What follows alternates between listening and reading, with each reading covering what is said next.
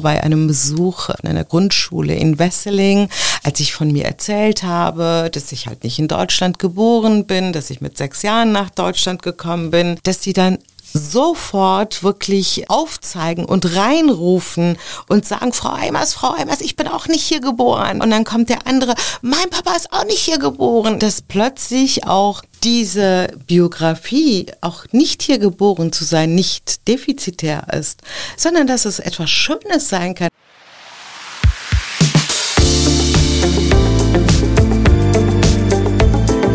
Talk mit K. Sarah Brasak.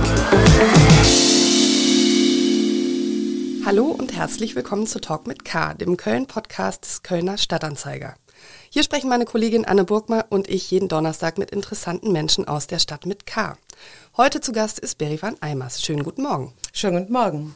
Frau Eimers, Sie sind Vizepräsidentin des Landtags in NRW und äh, ja, müssen deshalb seit Jahren immer von Köln, Ihrer Heimatstadt, seit vielen Jahren in die Stadt mit D pendeln.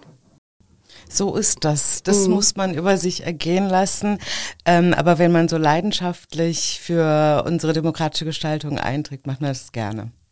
Sie haben am Sonntag teilgenommen an der Kölner Demonstration gegen Rechtsextremismus, Hass und Hetze. Aufgerufen hatten, Köln stellt sich quer und Arschu Zeng auseinander. Und sie haben ja nicht nur teilgenommen, sondern sie standen auch auf der Bühne vor 70.000 Menschen auf der Deutzer Werft. Sie haben natürlich als Vizepräsidentin des Landtags teilgenommen, als Mitglied der Grünen Partei, aber natürlich ganz persönlich auch als Deutsche mit einer Zuwanderungsgeschichte, wie sie viele Menschen in Köln haben. Sie sind nämlich als Kind mit ihren Eltern aus der Türkei nach Deutschland gekommen. Wie haben Sie diesen Sonntag erlebt?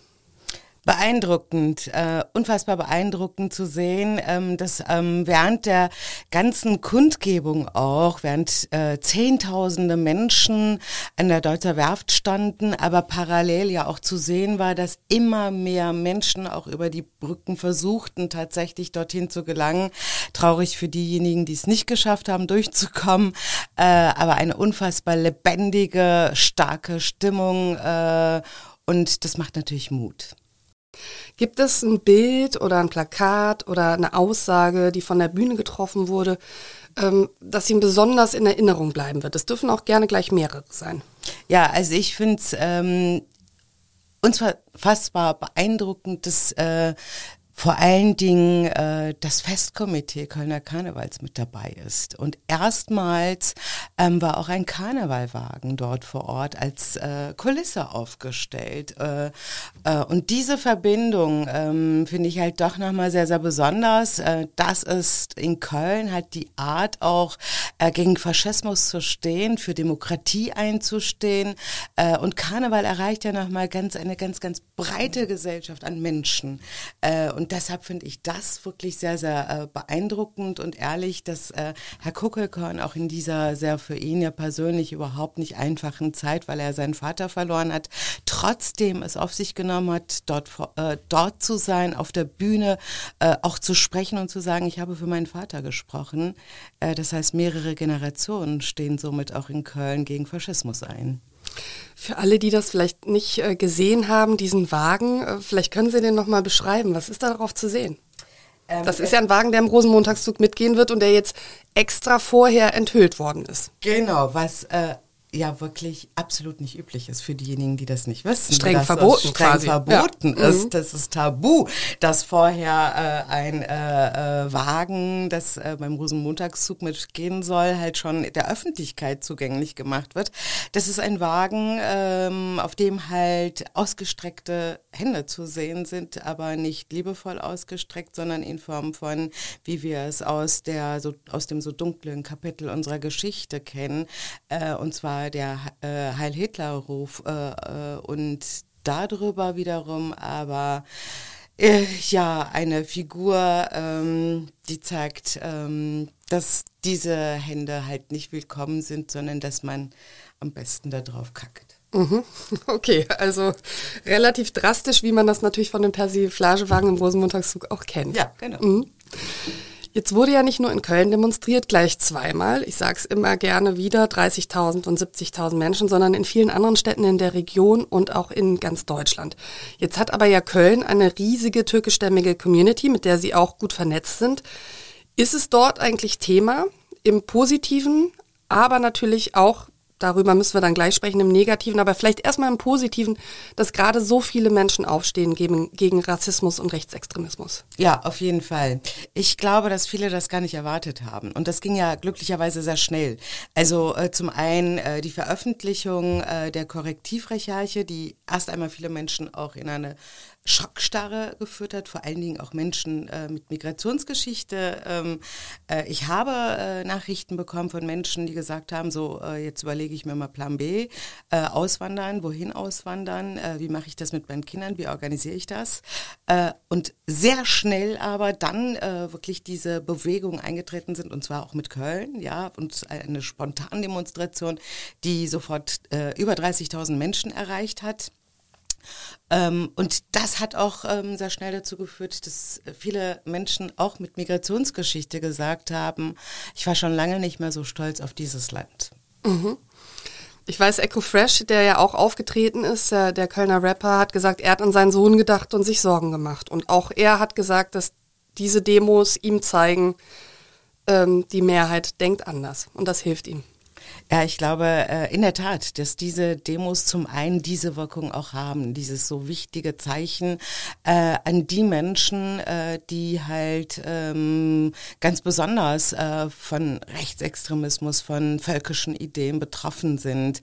Ähm, und wir wissen nun einmal leider, dass es ja auch äh, nicht nur bei Worten und bei irgendwelchen Plänen in Hintergrundzimmern bleibt, sondern dass äh, es ja auch ähm, ein, ein Anstieg ja auch einen rassistischen äh, Übergriffen gegeben hat. Äh, wir können uns ja noch an die NSU-Anschläge erinnern, an Hanau. Das sind ja alles noch Erlebnisse, die sehr frisch auch in den äh, Erinnerungen der Menschen mit Migrationsgeschichte oder der BIPOX sind.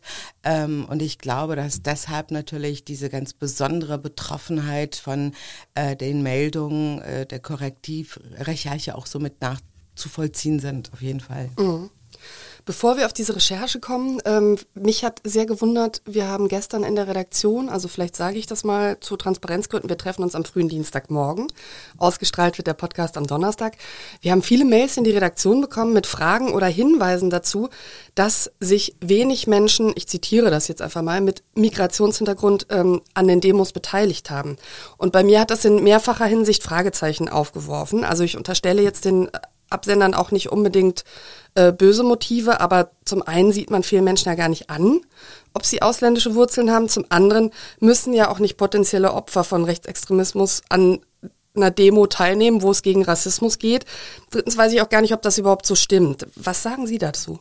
Also diese äh, Kritik ist von Menschen, die selbst auch eine Migrationsgeschichte haben, auch teilweise geäußert worden, auch zum Beispiel über äh, Cosmo, äh, wo Menschen zu Wort gekommen sind, haben das auch einige gesagt. Ich glaube aber in der Tat, dass man halt ähm, zum einen differenzieren muss. Ich weiß nicht, wie viele Menschen tatsächlich selbst eine internationale Familiengeschichte haben. Das kann ich äh, schwer einschätzen, einordnen. Ja, äh, bei mir aus meinem Familienumfeld, äh, also fast alle dabei waren. Ja, äh, vor allen Dingen auch junge Menschen, äh, die äh, auch das erste Mal auf so einer Großdemonstration waren und sehr spontan sich da auch mal angeschlossen haben, in unterschiedlichsten Städten damit gegangen sind. Äh, und zum anderen denke ich aber auch, ähm, dass es ähm, auch nachvollziehbar ist, wenn vor allen Dingen äh, die Menschen, die sich direkt so betroffen fühlen, auch das Gefühl haben, okay, äh, ich muss jetzt auch nicht noch dafür demonstrieren, ähm, dafür auf die Straße gehen, damit ich hier bleiben darf, sondern das äh, überlasse ich auch gerne mal anderen. Äh, auch sie müssen jetzt mal ihre Stimme äh, dafür erheben, dass hier Rechte, die wir haben, auch eingehalten werden.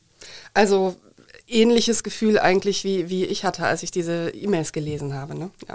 Aber auf der anderen Seite finde ich es schon sehr wichtig, auch Menschen ähm, zu ermutigen, weil ich glaube, dass auch ähm, gerade ähm, wenn man so so explizit zu einer betroffenen Gruppe gehört, äh, dieses auf die Straße gehen auch nochmal sehr stärkt. Ähm, das muss jeder für sich selbst entscheiden. Ich bin eine Person, die schon als Kind auf Demonstrationen groß geworden ist. Sie haben selbst schon Demos organisiert als Schülerin, ja, ja gegen genau. den Golfkrieg zum Beispiel. Mhm. Das äh, ist so und deshalb ähm, gibt mir das auch ein unfassbar viel Kraft auch, mit anderen zusammenzustehen.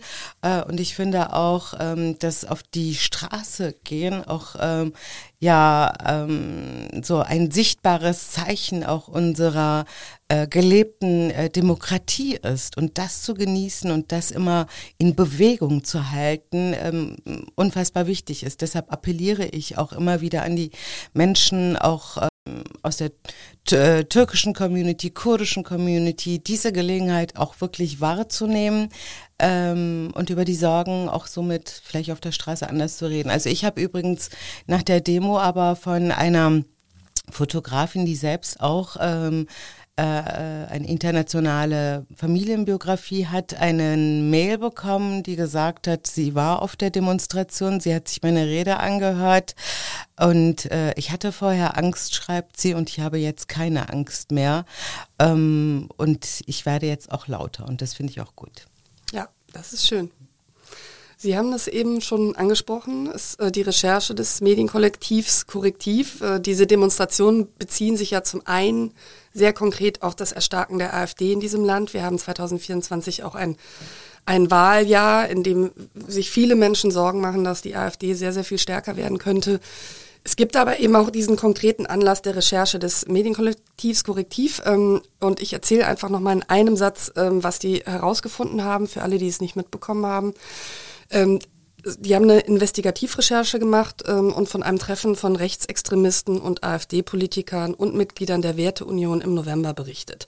Und dort soll unter anderem unter dem verharmlosenden Wort Remigration darüber diskutiert worden sein, wie man Millionen von Menschen aus Deutschland aussiedeln kann, und zwar explizit Menschen mit einer Zuwanderungsgeschichte, aber auch Deutsche, die unliebsame Positionen haben.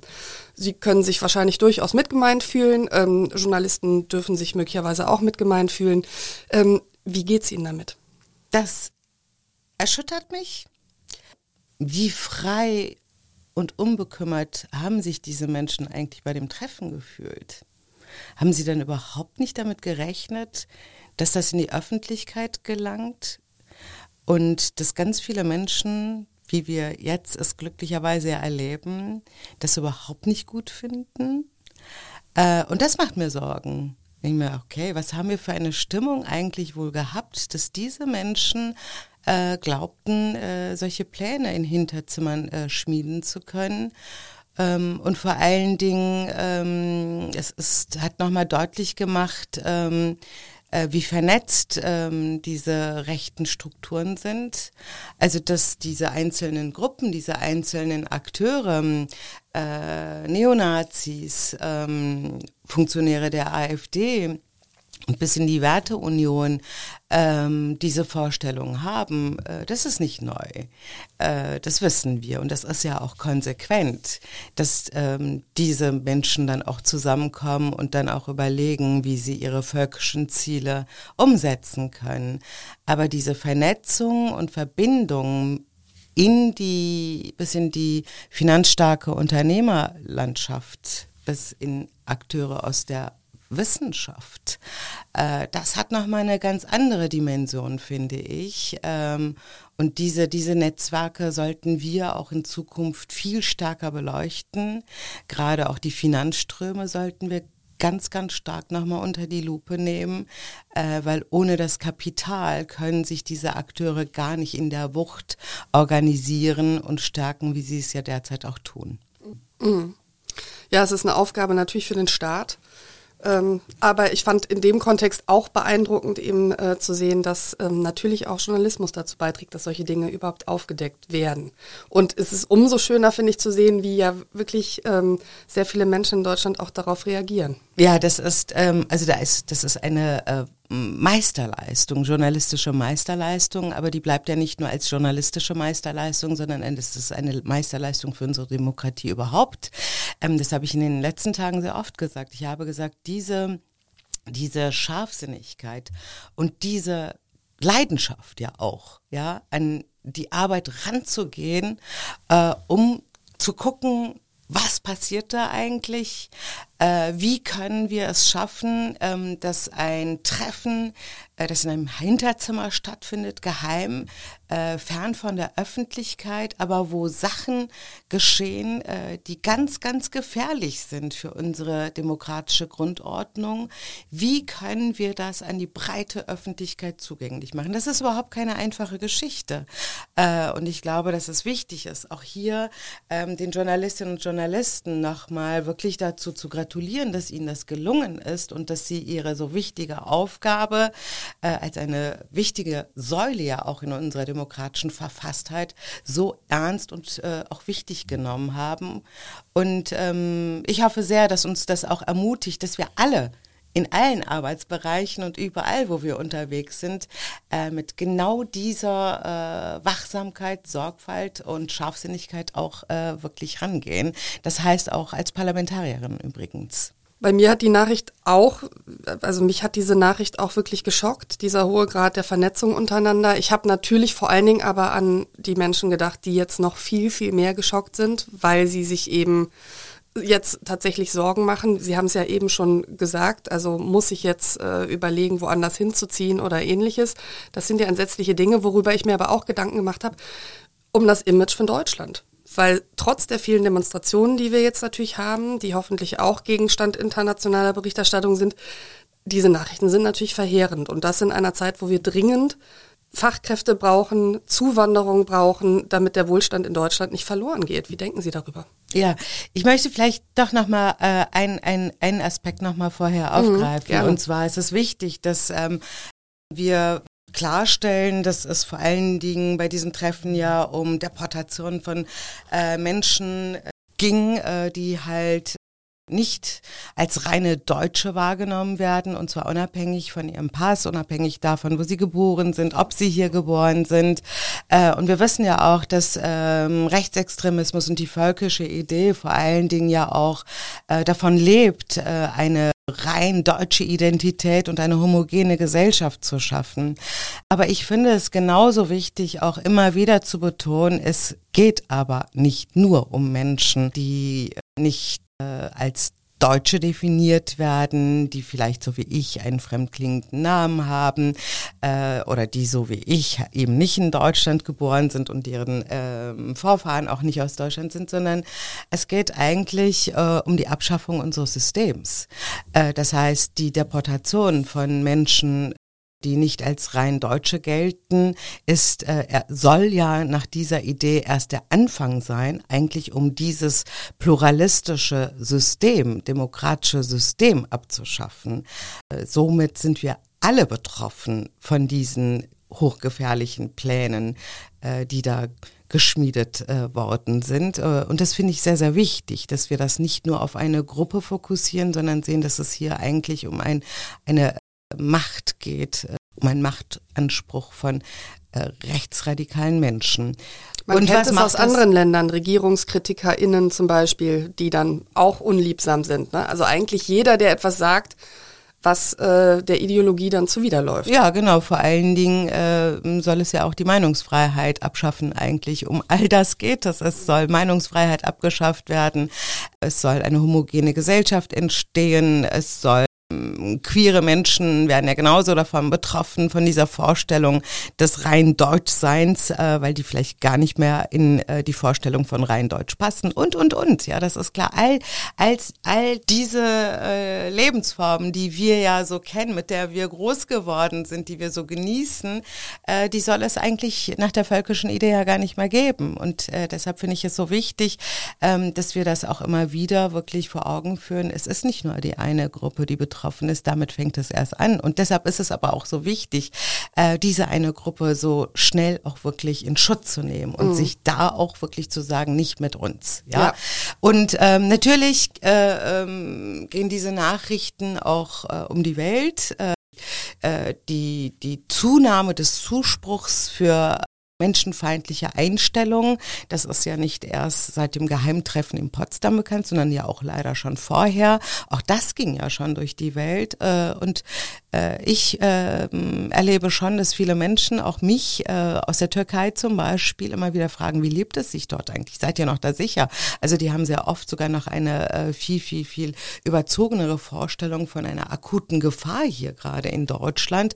Und das hält äh, Menschen ganz sicher auch davon ab, äh, jetzt äh, Deutschland äh, zu einem Land für sich zu erklären, wo sie eine Perspektive für sich entwickeln wollen. Wir haben in der Tat, Sie sagten es, wir haben einen Fachkräftemangel. Wir haben ähm, teilweise ja einen Leerstand von ähm, äh, über 600.000 Menschen, die wir brauchen. Und wir wissen, dass wir diese, diese äh, Lücke ohne ähm, Zuwanderung äh, nicht werden schließen können. Das heißt, wir sind auf Menschen aus anderen Ländern äh, angewiesen, um überhaupt noch hier als Land gut funktionieren zu können. Und ähm, wir erleben jetzt schon, dass die Fachkräfte, die auch hier hinkommen, nicht so lange bleiben und sich dann doch schnell andere Zielländer nochmal aussuchen. Und ich glaube, dass ein Land, das äh, sich als äh, so völkisch und ähm, sieht oder sich äh, abschottet äh, von anderen Kulturen, keine, äh, keine Offenheit in die Welt hineinbringt, äh, da auch in nächster Zeit äh, keinen guten Start haben wird bei der Aufnahme von äh, Menschen als Fachkräfte. Ich meine, das klingt jetzt so, als wäre, als ich die Frage gestellt habe, habe ich schon gedacht, ne? Ich meine, das Image von Deutschland, das ist jetzt natürlich nicht die wichtigste Frage, ne? Aber ich finde es schon frappierend, dass ja eigentlich unter bei UnternehmerInnen absolut unstrittig ist, dass wir diese Zuwanderung brauchen. Selbst auch natürlich bei UnternehmerInnen in Ostdeutschland zum Beispiel. Und ja, das ist ja ein sich verschärfendes Problem wirklich. Ja, das ist, es gibt natürlich, wir müssen gucken, also es gab ja die finanzstarken Unternehmer, die bei dem Geheimtreffen dabei waren. Das, das stimmt auch, auch wiederum. Ja, ja. Mhm. Äh, man muss halt auch sehen, dass äh, die AfD auch von äh, Großspenden äh, lebt. Ja, äh, auch das nicht alle Unternehmer. Ja, ich, äh, ja, ja, ja, aber mhm. genauso, genau, und dazu wollte ich kommen. Und genauso, genauso gibt es aber auch glücklicherweise, vor allen Dingen jetzt ja auch nochmal, äh, unfassbar tolle äh, ja, Kampagnen, Stimmen ja, von, aus der Unternehmerschaft, die sagen, nein, äh, so geht das nicht, wir sind weltoffen. Wir stellen uns ganz klar gegen diese äh, rechtsextremistischen, völkischen Ideen. Ähm, und in der Tat ähm, sagen viele Unternehmer, also in dieser globalisierten Welt äh, existieren wir doch gar nicht ohne Weltoffenheit. Aber es gibt auch immer wieder die Akteure, die versuchen, ähm, sehr wohl eine äh, sehr stark äh, auf eine Nation nur ausgerichtete äh, Vorstellung auch von Unternehmerschaft zu entwickeln. Und deshalb finde ich es so wichtig, dass wir wirklich auch den Fokus genau auf diese Akteurslandschaft setzen und sagen so, ihr müsst euch aber jetzt auch nochmal ganz klar positionieren und sagen, äh, wie es ist. Äh, und ich glaube, dass diese Enthüllungen der Recherchen das auch nochmal möglich gemacht haben und auch diese Debatte ja angestoßen haben. Äh, und jeder, der weiß, wie die Welt sich gerade gestaltet, äh, also das, das ist gar nicht gehen wird, sich vollständig abzuschotten, dass das eigentlich der Untergang eines jeden Landes ist. Also auch diejenigen, die sagen, äh, Germany first, müssten wissen, auch das wird ja noch nicht mal funktionieren, wenn man nicht mit der Welt vernetzt ist. Ich würde gerne einen kleinen Schlenker machen ähm, zu Ihnen und auch Ihrer Arbeit im Landtag. Ich habe ähm, jüngst ein Interview gelesen mit Ihrer Kollegin Muterem Aras, Präsidentin des Landtags von Baden-Württemberg. Und äh, sie hat gesagt, ich habe meine ersten rassistischen Erfahrungen im Landtag gemacht als Parlamentspräsidentin. Heute könnte ich einen ganzen Abend bestreiten mit Hassmails, Morddrohungen, Briefen, in denen meine Familie bedroht wird und mit dem Besitz konkreter Waffen geprahlt wird. Da war ich erschüttert und habe mich gefragt, ist das in NRW äh, im Alltag einer stellvertretenden Vizepräsidentin ähnlich? Natürlich erreichen mich auch äh, Hassmails, äh, nicht nur in Form von Mails, nicht nur in Form von anonymen äh, Kommentaren äh, in sozialen Medien, ähm, sondern auch mal in Form eines Briefes, was dann in den Landtag auch entsendet wird. Also äh, muss man sich halt mal vorstellen, dass jemand sich da auch wirklich die Mühe macht, einen Brief zu schreiben, das in einen Umschlag zu stecken und es dann auch äh, in den Landtag zu äh, senden mit äh, ungeheuerlichem Hass und auch Gewaltandrohungen. Aber ich würde jetzt nicht sagen, dass äh, meine erste Erfahrung mit Rassismus sich erst im Landtag gestaltet. Vor allen Dingen Alltagsrassismus. Äh, das äh, erlebt man leider schon sehr, sehr früh und sehr breit ja auch in Deutschland, äh, wenn man eine andere Haarfarbe hat, wenn man vor allen Dingen auch einen sogenannten fremdklingenden Namen hat. Ich kann mich sehr gut noch daran erinnern, dass als wir nach äh, Köln ziehen wollten, übrigens aus Paderborn, wir hatten mehrere Stationen schon hier in Deutschland, ja, und auf der Suche nach einer Wohnung waren, erst einmal bei einem Anruf äh, nach einer Anzeige, wo meine Mutter angerufen hatte, sofort gesagt worden ist, die Wohnung sei schon vergeben. Äh, und dann eine sehr, sehr gute Freundin, Familienfreundin von uns, äh, die Gabi, die wunderbare Gabi. dann hat sie gesagt, jetzt versuche ich das mal. Und sie dann da angerufen hat, sie sofort auch einen Besichtigungstermin bekommen hat und sie dann mit der gesamten Familie von uns dahin gegangen ist und wir dann die Wohnung aber auch bekommen haben tatsächlich. Das äh, erleben, glaube ich, viele Menschen auch immer noch heute.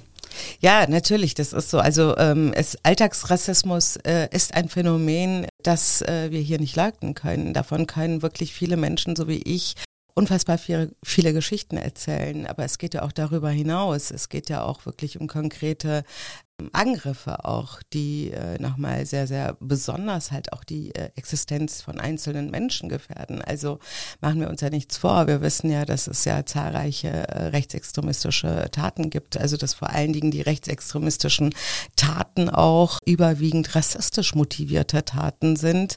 Äh, und das ist leider ähm, auch ein Teil äh, dieses so eigentlich wunderbaren Landes, das für mich und für viele Menschen wie mich auch so viele neue Perspektiven ja auch eröffnet haben. Und deshalb äh, denke ich mir, ist es wichtig, dass wir auch diese Geschichten wahrnehmen und diese Entwicklung auch mit großer Sorge begegnen und alles daran tun, dass sich Menschen ähm, egal welcher Hautfarbe, Haarfarbe, welcher Herkunft, sich auch hier sicher fühlen und auch hier äh, Perspektiven für sich, für ihre Familien, für ihre Kinder entwickeln können. Jetzt haben Sie gerade schon angefangen äh, zu erzählen, wie Sie nach Köln gekommen sind. Also Sie sind 1972 in der Türkei geboren worden und dann als Sechsjährige, wenn ich richtig gerechnet habe, erst nach Paderborn gekommen und dann zwei Jahre später nach Köln.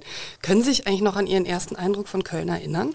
Ja, wobei es nicht erst Paderborn war, sondern erst Rolandseck, äh, bei, ja, weil mein Vater ja damals äh, in der türkischen Botschaft als mhm. Kultus, Kultusattaché äh, im Einsatz war. Äh, Rolandseck bei Bonn. Bei genau, Godesberg. genau. Mhm. Damals war Bonn noch die Hauptstadt. Ja. Das ist der Hintergrund. Äh, und äh, dann nach Paderborn und dann nach Köln kann ich mich an meine ähm, Ankunft in Köln erinnern. Ich kann mich auf jeden Fall an meine Ankunft in Deutschland erinnern, weil das eine sehr, sehr äh, besondere Jahreszeit war, ähm, die für mich auch immer noch sehr besonders ist. Wir sind im Dezember 78 nach Deutschland gekommen.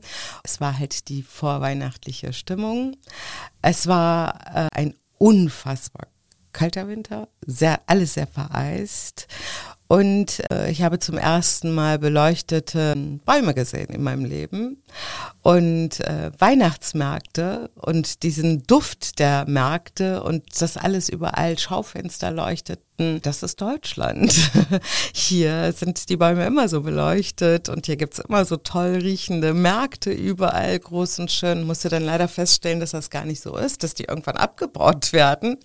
Aber das ist halt ähm, eine sehr, sehr schöne Erinnerung gewesen. Also wir haben es genossen äh, und es ist auch heute noch so, dass mich und meine Familie, vor allen Dingen für meine Mutter, äh, der Besuch auf dem Weihnachtsmarkt unbedingt sein muss, ja, das auch immer wieder eine Verbindung äh, für sie und für uns auch ist, so mm, mit Deutschland. Das gehört äh, zum Leben hier in Deutschland mit dazu. Sie sind dann in die Schule gegangen und äh, ich habe ein Interview mit Ihnen gelesen, wo Sie sagten, Sie konnten damals noch nicht mal nach der Toilette in Ihrer Schule fragen, weil Sie sprachen noch keinen Satz Deutsch. Ähm, wie war diese erste Zeit für Sie jetzt, jenseits von Weihnachtsbäumen? ja, Sicherlich ich, ich, nicht ganz leicht immer. Nee, ganz sicher nicht. Ich glaube auch, dass wir viel zu wenig, wenn wir über Migration reden, ähm, auch mal die Kinderperspektive äh, uns mal anschauen oder anhören. Es wird ja immer in der Erwachsenenperspektive berichtet. Äh, und in der Tat Also ankommen, äh, übrigens mitten im Schuljahr. Die erste Schulhälfte hatte ich ja gar nicht hier miterleben können, weil ich erst im Dezember hier hingekommen bin. Also wurde ich mitten im Schuljahr einfach so mal eingeschult und ähm, konnte kein Wort äh, Deutsch. Äh, das heißt, ich konnte nicht danach fragen, wo die Toilette ist. Ich konnte mich halt auch mit äh, den äh, Mitschülerinnen nicht verständigen. Und ich kann mich noch sehr genau daran erinnern, ähm, wie es Momente gegeben hat, äh, wo ich halt einfach nur so schweigend in die Augen äh, der Mitschülerinnen geschaut habe und noch versucht habe, irgendwas zu verstehen. Also diese Momente äh, sind noch sehr stark äh, bei mir in Erinnerung. Erinnerung. Aber ich habe halt auch eine äh, sehr schöne Erfahrung machen können, dass äh, irgendwann die Mutter einer Mitschülerin von Tanja, ihren Namen werde ich nicht vergessen, äh, von Tanja ähm, mitbekommen hat, dass da halt ähm, ein äh, Mädchen ist, das noch kein Deutsch spricht und aus der Türkei da ist. Und sie hat irgendwie es geschafft, Kontakt zu meinen Eltern aufzunehmen und irgendwie uns zu vermitteln, dass sie mich und Tanja ähm, zwei oder dreimal die Woche abholt und zu sich nach Hause fährt und dann zweimal die Woche Tanja mit mir zu uns nach Hause kommt. Das hat sie irgendwann, ich frage mich auch heute noch, wie es ihr gelungen ist, das zu organisieren, also auch sprachlich zu organisieren äh, mit uns. Das hat sie gemacht und somit hatte ich äh, sehr schnell die Möglichkeit, halt ähm, wirklich auch über die Schule hinaus nochmal in der Freizeit äh, Deutsch zu sprechen, mit einem deutschen Kind die Zeit zu verbringen und äh, die Mutter hat auch aktiv mit mir äh, wirklich Deutsch gelernt. Ich kann mich noch an die Szene erinnern, ähm, an das äh, Buch mit den unterschiedlichen Bildern.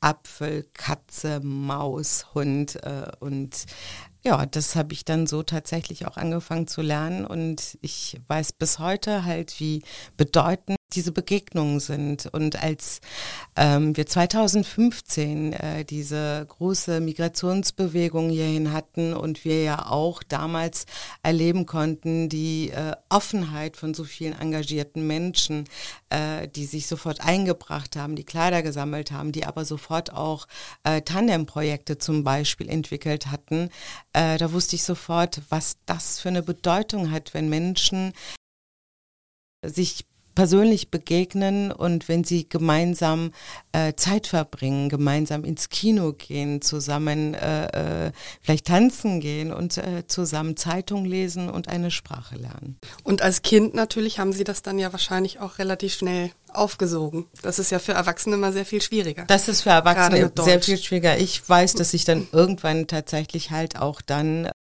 als Übersetzerin unterwegs war, ähm, erst so auch für meine Eltern und dann aber auch für viele andere, die dann äh, neu gekommen sind, für andere Angehörige auch, äh, dass ich mit ihnen sie bei den Behördengängen begleitet habe und das schon im Kindesalter.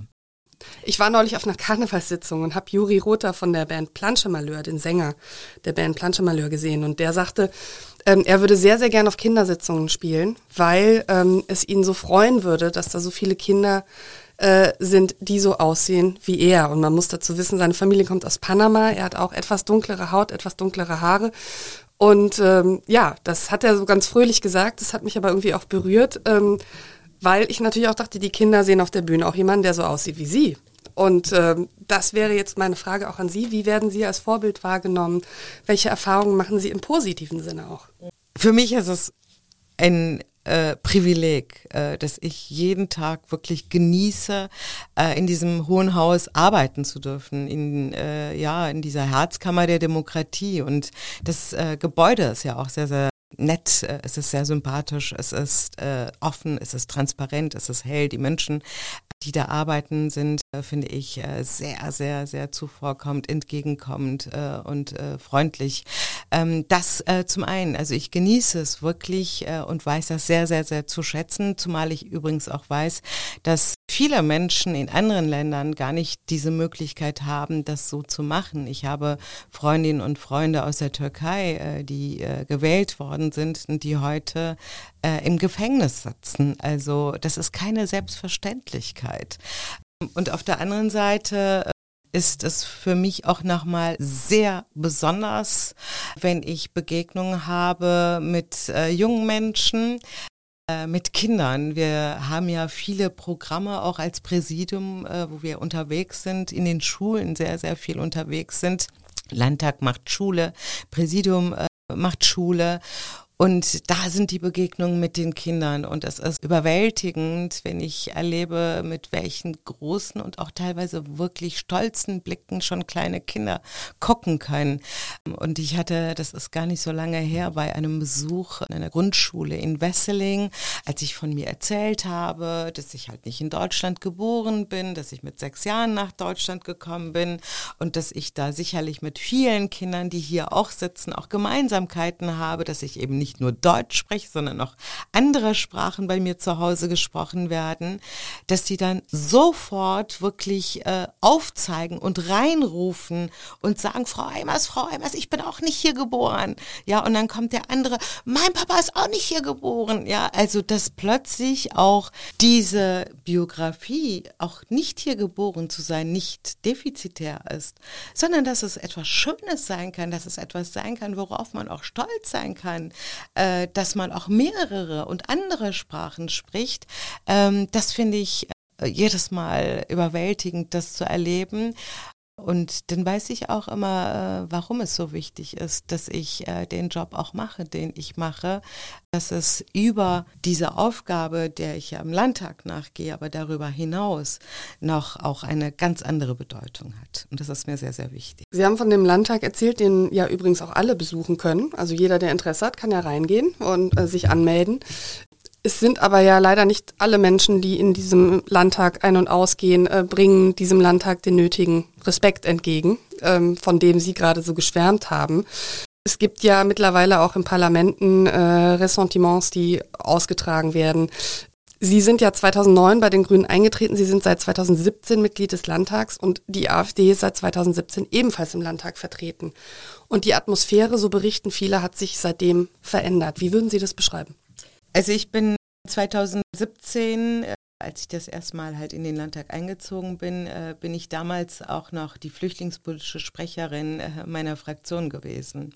Das heißt, ähm, eine Frau äh, mit dunklen Haaren, äh, mit einem fremdklingenden Vornamen, wo es ja auch klar ist, Berivan Aymaz äh, ist in einer kurdischen Provinz geboren in der Türkei, Feministin und äh, auch noch Sprecherin für Flüchtlingspolitik der Grünen Partei. Äh, das hat. Das Feindbild par excellence praktisch. Ja, genau. Mhm.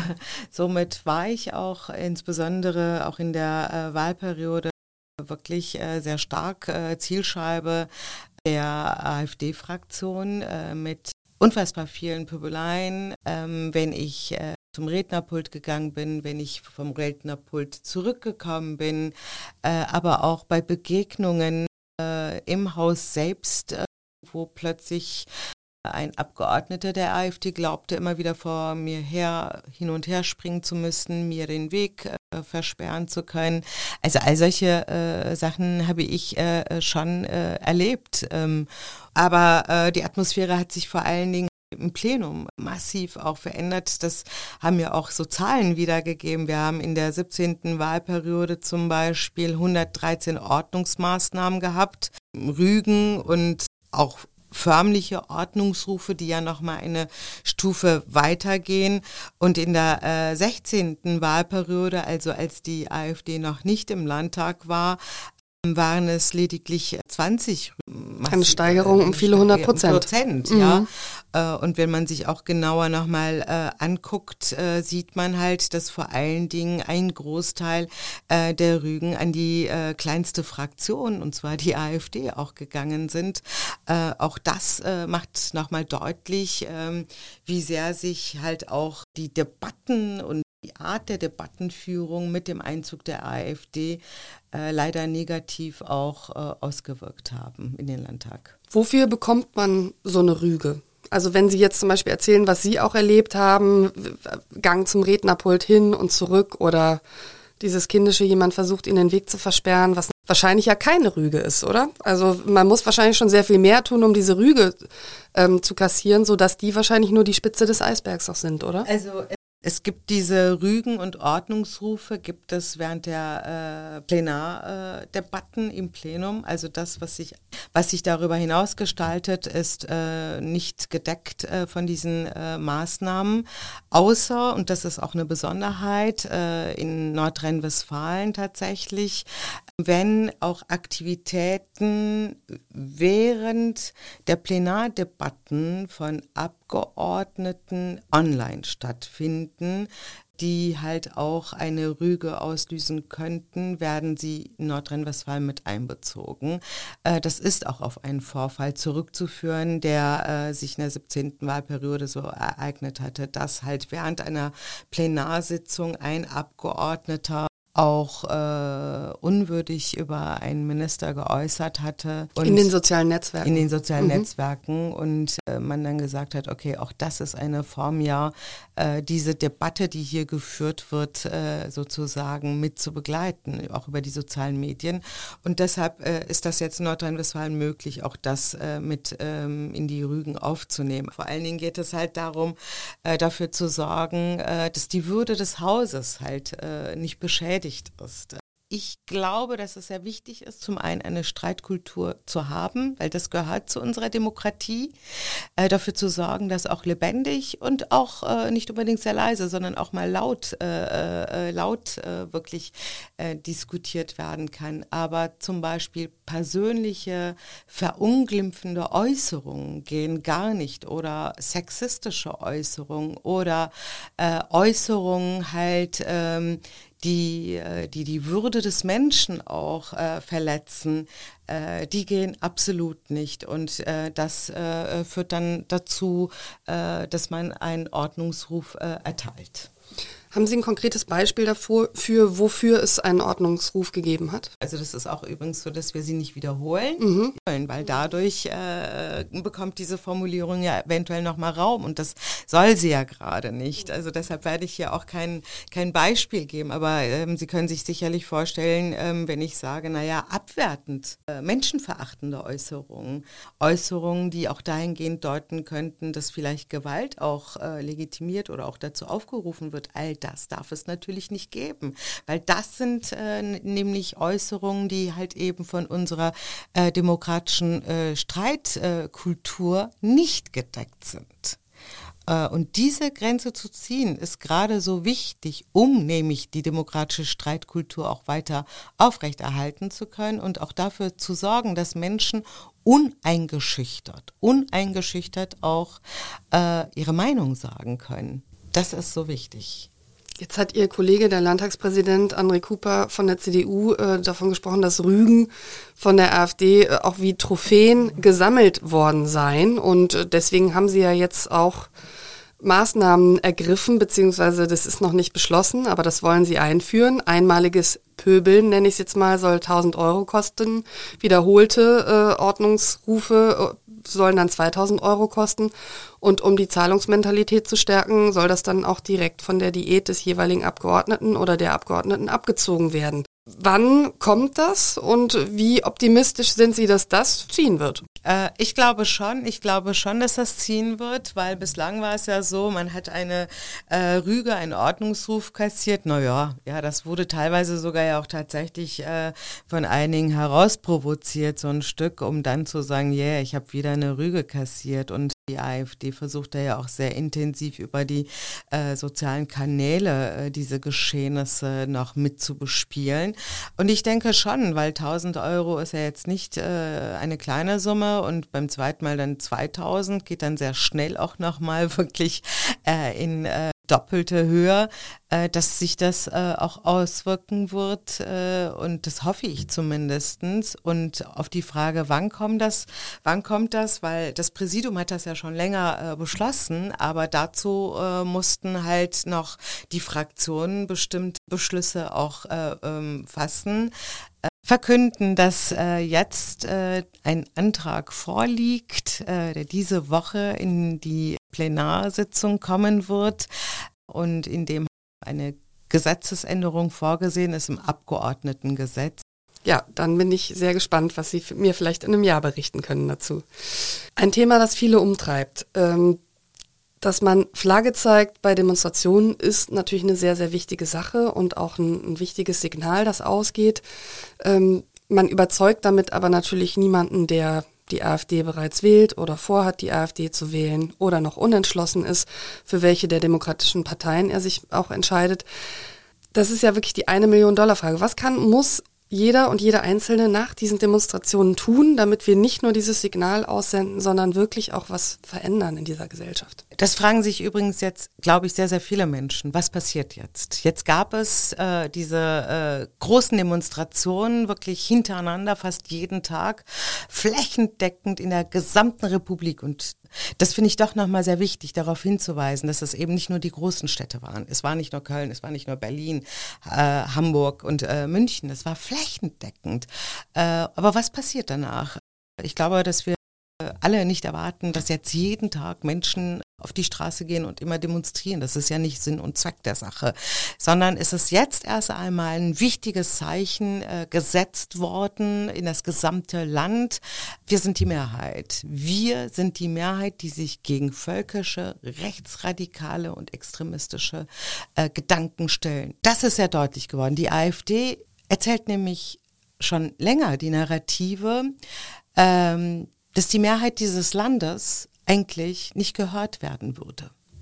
Und dass die Mehrheit der Menschen von einer kleinen Gruppe regiert wird, die die Interessen dieser Mehrheit nicht sehen würde.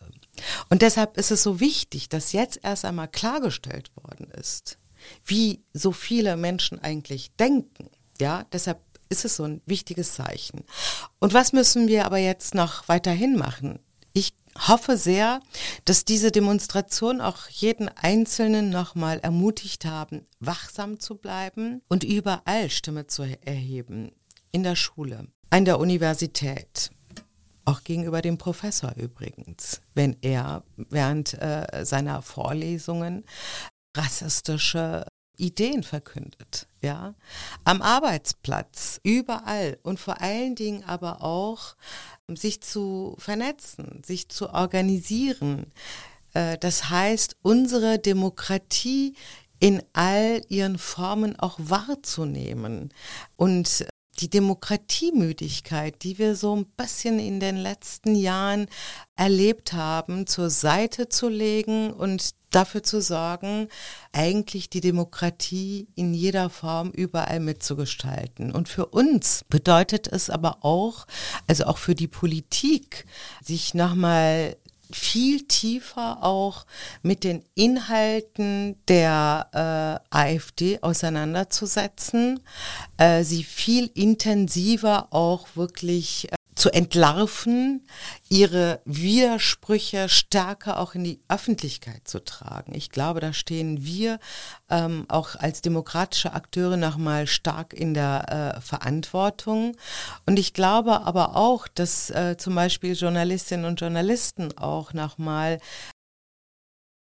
auch, auch da in der Pflicht stehen, auch die Berichterstattung, ähm, auch zu gucken, ähm, was hat man eigentlich in den letzten Jahren auch äh, für Begriffe übernommen aus dieser Szene. Es gibt äh, Studien darüber, dass zum Beispiel rechte Kampfbegriffe ähm, wie zum Beispiel Corona-Diktatur, Klimadiktatur, ähm, das sind alles Kampfbegriffe aus der rechten Szene, ähm, dass sie sehr schnell auch von ja, äh, den großen Mainstream-Medien wirklich übernommen worden sind, eins zu eins. Äh, das sind äh, gefährliche Entwicklungen gewesen und ich glaube und hoffe sehr, dass äh, jetzt diese Bewegung, diese Proteste uns alle nochmal ein Stück mehr sensibilisieren, wachrütteln und sagen, okay, wir stehen jetzt auch alle in der Pflicht, wegen wirklich auch sorgfältiger zu sein und stärker auch unsere Stimme zu erheben. Bei den Mainstream-Medien muss ich dann doch darauf hinweisen, dass Sie vor, vermutlich vor allem die Bild meinen. Im Kölner Stadtanzeiger jedenfalls würden Sie diese Formulierung nicht finden, jedenfalls nicht eine, die wir uns zu eigen machen. Aber ich finde, man darf auch manchmal ruhig äh, Namen nennen. Ähm, Aktuell wird ja über ein Verbot der AfD diskutiert, wieder einmal, ähm, auch natürlich anlässlich der Korrektivrecherchen. Wie stehen Sie dazu? Ich glaube, dass unsere Demokratie sich auch mit allen demokratischen Mitteln gegen die Feinde der Demokratie verteidigen muss. Äh, da bin ich auch überzeugt. Und dazu gehört halt auch, das ist ja äh, ein Mittel, das zur Verfügung steht, auch äh, Parteien zu verbieten. Allerdings ist das nur ein Mittel. Ich glaube äh, allerdings, äh, dass wir uns nicht äh, nur auf eine Verbotsmaßnahme fokussieren dürfen. wir müssen vor allen Dingen halt die gesellschaftliche Auseinandersetzung mit diesen Ideen ernst nehmen, sie intensiv auch angehen. Und wenn eine Verbotsmaßnahme dann sein muss, äh, dann muss diese Maßnahme aber auch ganz klar rechtssicher sein. Äh, und wir wissen, äh, dass es ja bei uns zu Recht in Deutschland hohe Hürden gibt für äh, Parteien, Verbote, äh, was ja auch aus unserer Geschichte äh, sich entwickelt hat. Und daher ist äh, das nicht äh, einfach so einfach und das ist ja auch keine schnelle Maßnahme. Sowas geht ja auch über Jahre. Diese Debatte zu führen ist richtig, aber äh, fokussieren wir uns bitte nicht nur darauf. Lassen Sie uns gegen Ende des Podcasts, denn so langsam müssen wir leider zum Schluss kommen, noch über eine ziemlich aktuelle Nachricht sprechen. Der Bundestag hat am Freitag einer Reform des sogenannten Staatsangehörigkeitsrechts zugestimmt. Der Beschluss soll Einbürgerungen vereinfachen und doppelte Staatsbürgerschaften grundsätzlich ermöglichen. Ähm, Ausländer sollen sich künftig schon nach fünf statt acht Jahren in Deutschland um einen deutschen Pass bewerben dürfen. Und bei besonderen Integrationsleistungen soll eine Einbürgerung nach drei Jahren möglich sein. Ihr Kommentar zu dieser Reform? Ja, große Klasse. Ich glaube, dass ähm, diese Reform wirklich vielen, vielen Menschen nochmal äh, mehr äh, ermöglichen wird, hier Interesse auf eine Einbürgerung vor allen Dingen überhaupt zu entwickeln. Ja, ich weiß das aus meiner eigenen Geschichte. Ich äh, bin ja nicht als deutsche Staatsbürgerin auf die Welt gekommen. Ich ähm, habe mich auch sehr spät erst einbürgern lassen. Mit 27 äh, ja, haben genau, Sie den türkischen ja, Pass abgegeben und die deutsche Staatsangehörigkeit angenommen. Sie konnten sich, Sie mussten sich also entscheiden. Genau, ich musste mhm. mich so entscheiden und diese Hürden, die man ja kennt, man muss äh, eine bestimmte Dauer hier verbracht haben und dies und jenes und so und vor allen Dingen halt auch sich ganz klar aktiv dafür entscheiden, dann die äh, andere Staatsbürgerschaft abzugeben. Auch das ist ja eine Hürde. Die führt dazu, dass viele sich erst äh, überhaupt nicht mit dieser Frage beschäftigen oder sich sehr lange abwenden. Äh, und ich hoffe sehr, dass das jetzt dazu führen wird, dass Menschen äh, wirklich auch äh, Interesse daran zeigen, Bürgerin oder Bürger dieses Landes zu werden, weil damit einfach unfassbar viel verbunden ist. Es ist nicht nur so, dass man ja einfach dann einen Pass gegen den anderen austauscht oder jetzt ja sogar die Möglichkeit hat, zwei Pässe zu haben, sondern man hat die Möglichkeit, wählen zu gehen und gewählt zu werden äh, und kann sich endlich auch mal zur Wahlurne in diesem Land bewegen. Und dadurch äh, hat man ja auch ein ganz anderes Interesse an politische Debatten und äh, Entwicklung in diesem Land auch. Deshalb bin ich so begeistert und vor allen Dingen zeigt das noch einmal, ja, wir sind ähm, ein Einwanderungsland. Das heißt, wir sind ein Land von Menschen, die äh, unterschiedliche Zugänge haben und das respektiert auch diese unterschiedlichen Zugänge. Und man muss diese unterschiedlichen Biografien und Zugänge, diese internationale Biografie, die man hat, muss man nicht ab, sondern man kann sie behalten. Nicht nur in Form eines Dokuments, sondern auch als ein Stück der eigenen Geschichte. Und ich finde das auch sehr wertschätz wertschätzend gegenüber dem einzelnen Menschen. Ich bin deutsche Staatsangehörige. Meine Eltern sind es übrigens nicht. Meine Eltern hatten nie die Möglichkeit, obwohl sie hochpolitische Menschen sind, hier wählen zu gehen. Und das auch als Elternteile von einer Tochter, die selber Politikerin ist. Wahlkämpfe zu beobachten, zu erleben, die Wahlplakate der eigenen Tochter zu sehen, ähm, aber dann ähm, nicht zur Wahlurne gehen zu können, ist für eine politische Familie gar nicht so einfach. Für meine politischen Eltern nicht so einfach gewesen. Aber sie haben diese Entscheidung deshalb getroffen, ähm, weil sie halt vor allen Dingen die Staatsangehörigkeit, die sie haben, nicht ablegen wollten. Weil sie nämlich auch gesagt haben, äh, damit ist eben auch ein sehr entscheidendes Stück persönlicher Geschichte verbunden. Und die wollen wir nicht ablegen. Und das ist für mich auch völlig nachvollziehbar gewesen und ist nachvollziehbar. Und deshalb freue ich mich gerade für diese Generation von Menschen ganz, ganz besonders und hoffe, dass dadurch auch noch einmal die Zahlen der Einbürgerung bei uns wirklich äh, stark steigen. Ähm, Die Behörden müssen jetzt natürlich auch das ermöglichen, dass diese Anträge, die jetzt kommen, auch wirklich schnell und äh, ordentlich bearbeitet werden können. Das kann bekanntermaßen manchmal länger dauern. Ja, aber wir bleiben wir. optimistisch. Aber man muss dann und sollte man optimistisch bleiben. Ich weiß, dass es jetzt Menschen gibt, die sagen, oh, das Ganze dauert aber trotzdem zwei Jahre. Ja, mag ja sein. Aber damit anzufangen ist wirklich äh, sehr, sehr wichtig. Das ist äh, sehr bedeutend. Ich persönlich habe äh, wirklich nur positive Erfahrungen damit gemacht und kann es äh, jedem auch wirklich empfehlen, äh, der hier lebt und hier die Perspektive auch weiterentwickeln will, hier zu leben. Damit sind unfassbar viele Rechte, natürlich auch Pflichten verbunden, die man aber wahrnehmen sollte. Sie hätten als 27-Jährige wahrscheinlich gerne auch einfach beide Pässe gehabt, oder? Ihren ursprünglichen Pass behalten und den deutschen angenommen, oder? Ja, ich habe äh, zumindest nicht so sehr mir Gedanken tatsächlich darum gemacht, nur um die Pässe so irgendwie. Aber diese Idee äh, der Mehrstaatenangehörigkeit finde ich unfassbar ähm, sympathisch, weil damit nämlich auch diese Idee von einer Nation. Diese Idee, an die ja auch völkische Ideologien anknüpfen. Eine Volksgruppe, eine Nation. Und diese Idee wird mit den der Mehrstaatigkeit durchdrungen. Also diese Idee finde ich unfassbar sympathisch. Und gerade in dieser Zeit, wo wir darüber reden, äh, Zunahme von rechten Gedankengut ist es auch an der Zeit, mit genau solchen Reformen auch diese Ideen zu durchbrechen und zu zeigen, hey, wir leben in einer anderen Welt. Es ist nicht mehr so, dass Menschen nur noch eine Identität haben. Frau Eimers, in diesem Podcast haben wir eine Rubrik, die ganz am Ende kommt und die heißt wie folgt. Köln in 30 Sekunden. Sechs kurze Fragen, sechs kurze Antworten zu der Stadt mit K. Denn in einem Podcast, der Talk mit K heißt, sprechen wir natürlich am Ende nochmal über Köln. Wofür muss man diese Stadt unbedingt lieben? Für ihre Leichtigkeit.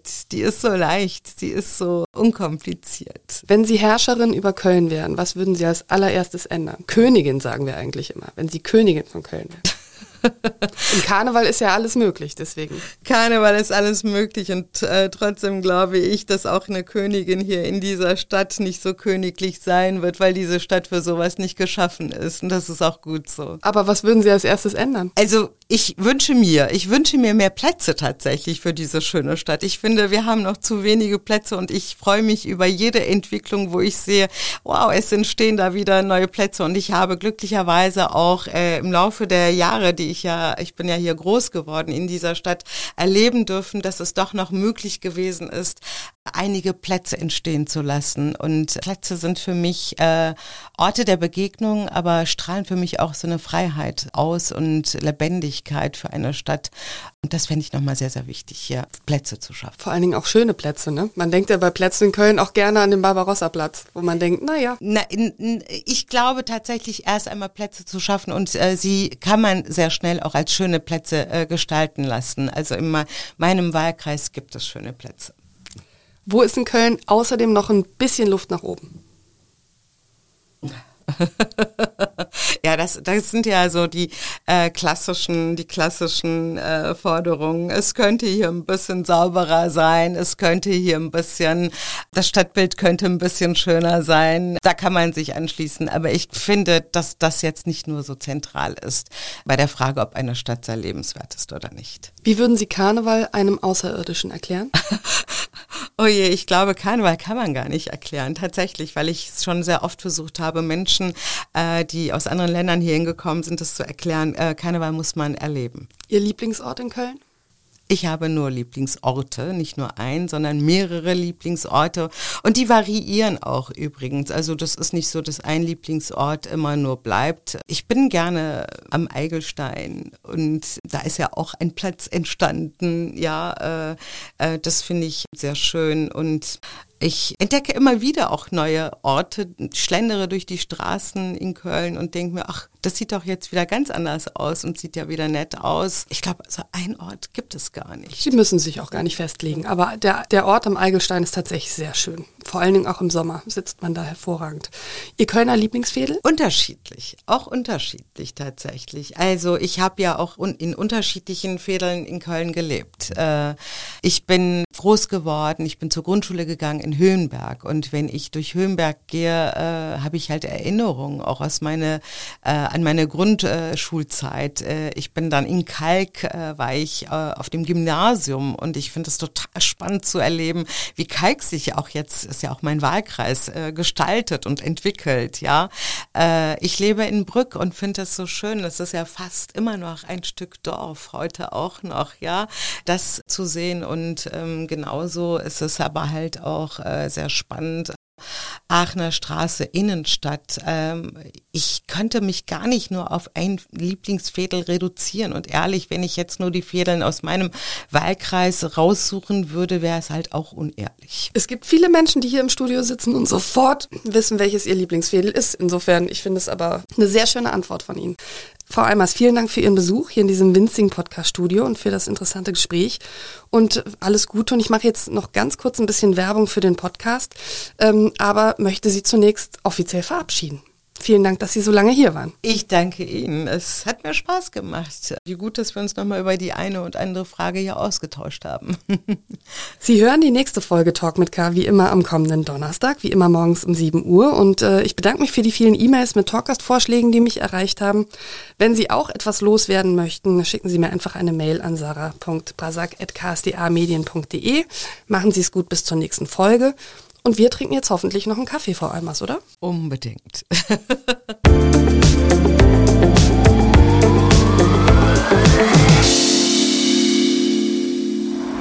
Attentat am Blumenstand, der Angriff auf Kölns Oberbürgermeisterin und die Gefährdung der Demokratie. Ein Podcast des Kölner Stadtanzeiger in sieben Folgen. Ab 20. Januar auf ksta.de.